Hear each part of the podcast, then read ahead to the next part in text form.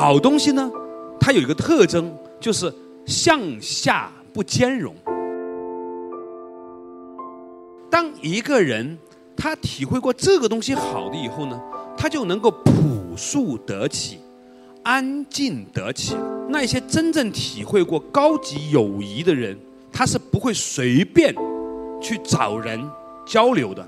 这个世界如此喧哗，让寂寞的人显得有点傻。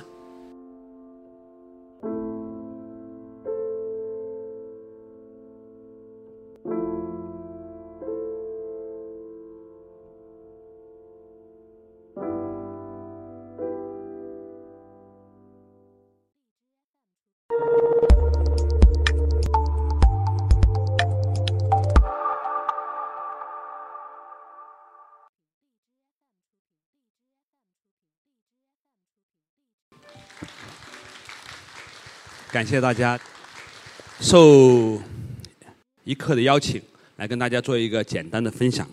小梁感到很荣幸。他们起了一个题目呢，叫做“有品”。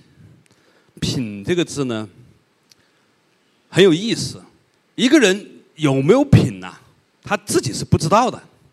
他有多少钱，大概他在银行账上他是知道的。他只有当他有品以后，才能知道自己以前没有品。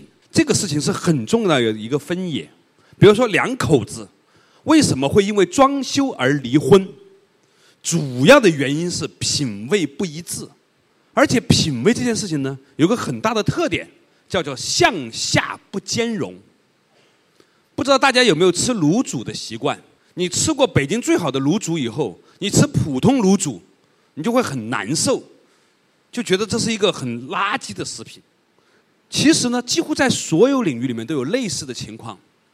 比如说，我有一个朋友有一天很悠长的跟我讲，他很同情那些经常换女朋友的男人。我说为什么？他说这种男人基本上没有见过好女人，所以呢，他没有谈过真正高级的恋爱，于是他就觉得谁都可以做女朋友。同样的道理，那些经常换男朋友的也亦复如是，因为。他觉得每个男人都差不多，只有低品位的人觉得都差不多，高品位的人呢是向下不兼容的，品位低呢向上兼容。最经典的例子就是你老吃老喝普通的茶，你喝一个好茶呢，你觉得这个茶还可以，也还可以喝，挺好喝。但是如果你经常喝很好的茶，你就很难喝很那个比较一般的茶。我以前呢喝的是假茅台，所以一直不喜欢喝。后来。做了那么多年在凤凰主持人，我都不觉得我可能喝了真茅台。直到有一天，大概四五年前吧，有一个朋友呢，给了我一个真正的一号窖的，就是茅台一号窖的那个那个酒。喝完以后，我说这个酒怎么那么好喝？喝完之后也不上头，也不难受，也不想吐。第二天呢，也觉得很舒服，开始上瘾。我们可以有一个简单的标准：好东西都有个特征，如果是天然的哈，它可以刺激你的味蕾。促进你的唾液分泌，好的茶喝下去叫生津，好的酒也是喝下去会生津，好的人你看见之后呢也会咽口水，因为肾气发动，所以呢好东西呢它有一个特征就是向下不兼容，于是它就带来了一个很有意思的一个特征，就是我们发现有一些人呢在他的生活当中啊。他其实呢，好像大部分的时候没有什么朋友，你知道这是为什么吗？因为他有一些特别好的朋友，在他的心智模式里面有一些和他很熟悉、心灵很契合的朋友，所以他就觉得说，随便跟一个人聊一晚上，随便找一个人就谈个朋友，叫变成好友这件事情呢，没有意义。他听见了自己内在的声音，告诉自己不应该骗自己。所以，那些真正体会过高级友谊的人，他是不会随便去找人谈，就是交流的。他会在大部分的时候显得很沉默。李宗盛以前他一首歌，这个大概的意思吧。这个世界如此喧哗，让寂寞的人显得有点傻。除非你给他一把吉他，他其实那个状态，他。讲的是什么呢？是当一个人他。体会过这个东西好的以后呢，他就能够朴素得起，安静得起了。同样道理，我这个人呢，由于是一个知名的痛风患者，有家族遗传，早年因为发现了痛风，所以呢就开始开中医馆。开中医馆的呃动机没有外界传说的那么伟大，纯粹是不想排队。这个医这个医院不是你的，你要怎么办呢？你得去排队，对不对？不排队呢，你得加塞儿，你得买黄牛票。不知道怎么给医生塞红包，塞多了塞不起，塞少了呢又怕没效果，怕被医生唾弃。我不知道大家有没有那种去医院那种尴尬的心情。我当时体验过这种尴尬心情之后呢。一拍大腿，自己开了诊所。从此之后呢，我就可以请大夫吃饭了。在吃饭前呢，大家都这么熟的朋友了，给把个脉、开个方啊，用自己家的药吃呢，就觉得很好。所以呢，我就开了一个中医诊所。于是呢，才发现痛风这件事情呢，并不是我们想象的那样，所谓嘌呤高、简单的嘌呤高，或者是家族遗传。其实呢，跟食物有莫大的关系。所有痛风患者都被告诫。你不能喝啤酒，你不能吃肥肠，你不能吃火锅，尤其不能吃肥肠火锅加啤酒。但是前段时间呢，我在我师傅蔡志忠老师那里呢，喝到了一款啤酒。当时呢，我们还出去吃肥肠，就不痛风。所以得出的结论是，导致痛风的原因是你喝了劣质啤酒，或者是工业型的啤酒。而不是那种真正的精酿啤酒，这不是在做广告。我想说的是，一切好的东西，它之所以让你好，是因为你的身体很诚实的做出了反应。我们都很难说我们是什么教的人啊，我们什么教都不相信。大部分的中国人其实不是一个从真实的教徒，对吧？那你可以相信什么呢？什么都不相信，你相信什么呢？有一样东西大家可以相信。相信身体，身体是很诚实的。比如说，有一个人来，你是否愿意跟他一起吃饭？你是否愿意跟他一起喝酒？你是否愿意跟他喝着喝着，从面对面变成夹角，变成并排，甚至挽着手抱抱头痛哭的喝？这种事情我们都体会过。除非你为了磕一个生意而昧着良心去干这种事情，这个事情对自己是人性是很大的伤害。如果不是纯粹是基于友情、基于自己内在的欢喜做这件事情，你会发现你的身体非常诚实，你的身体和跟一个人的接触是很亲近的，所以我们都可以成为身体教，就是相信自己身体的那一个人。这个是对于大部分缺乏信仰的人的一个妥协之道。那好了，什么东西是好东西？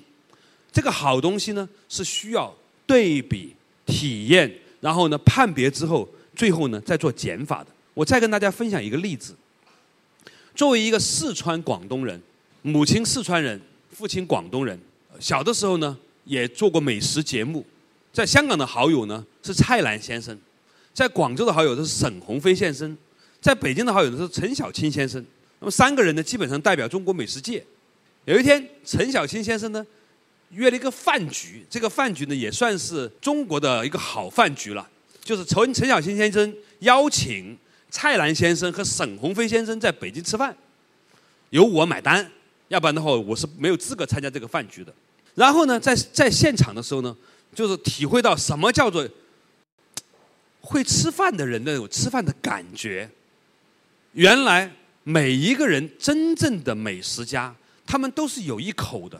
他们对于自己所尊重的、接受的食物、所爱的食物呢，是忠贞不渝的。然后，你在深度的了解这些美食家的日常生活，你会发现一个非常奇怪的事情：在他们大部分的时候，他们吃的非常简单。你知道为什么吗？因为他宁可不吃，他也不会将就的吃。所以，什么叫品？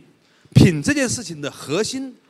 的态度就是，你吃过足够多的东西，然后你吃过足够多好的东西之后，你开始一种人生的在吃东西上面的减法的生活。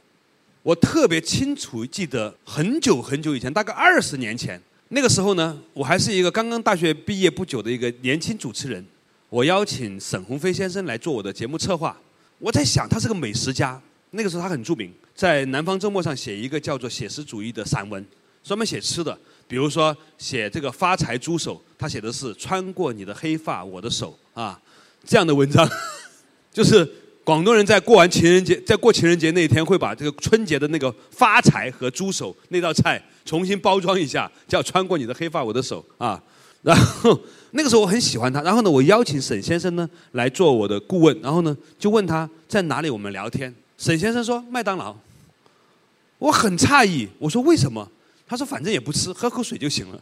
麦当劳起码那个茶还干净。然后他就就走了。我当时不理解，一个美食家怎么可以约我在麦当劳随便聊一聊天就走了呢？后来发现并不是别的原因。是因为我当时想请他吃饭的那几个餐厅，在他眼中都不入法眼。他说，与其这样，不如去麦当劳喝一杯，起码还安全的茶，就走了。然后聊完之后，后来我们成为好朋友的时候呢，他带我吃过饭之后，我才知道我提出来的那几家几家餐厅吃饭是多么没品的事情，是多么丢脸的事情。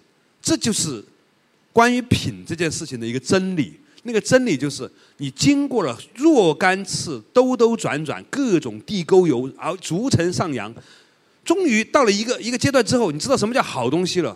比如说，在四川有有一款白菜，清水白菜，要用上好的鸡汤反复把它从生的淋成熟的，然后呢，再用各种方法把那个油全部去掉，你看到的是像矿泉水一样干净的水。上面飘着那个绿绿的白菜，但是当你吃一口的时候呢，满满的浓浓的老土鸡的味道，在白菜里面你会吃到鸡肉的感觉，哈，你吃过那种白菜之后，一般白菜你就随便吃一下，可吃可不吃，或者有人做做一个普通的模仿他的，你也不怎么很想吃。那我为什么要讲吃这件事情？我想讲的是，其实这是一种比喻，我们在大部分的时刻。都很难体会过那种终极好的巅峰体验。有了这种终极的巅峰体验之后，你才知道你要做出什么样的人生选择。而做减法就变得不再是一个努力的结果，是一个自然的结果，是一个你不想将就。就是如果在五分到九分的东西里面，你选择，你都会选择不要，你会选择白水、青菜。然后呢，把剩下的那一点好的时光留给十分，你认为最好的那个东西。所以我认识很多人呢，他们出去喝酒呢，都不参加酒局的，都说自己不喝酒的，要不然呢，就自己从自己兜里掏出来一瓶酒，是自己认同的酒，只喝自己那那一口，然后呢，其他的就不喝。喝酒是这样，做人亦复如是。今天一个很简短的分享，我只是把过去几十年乃至过去。几十年之前累积下来到这一刻，我所感受到的关于人生有品的这件事情的分享，和大家做了一个真诚的交流。有不当之处，敬请海涵。谢谢大家。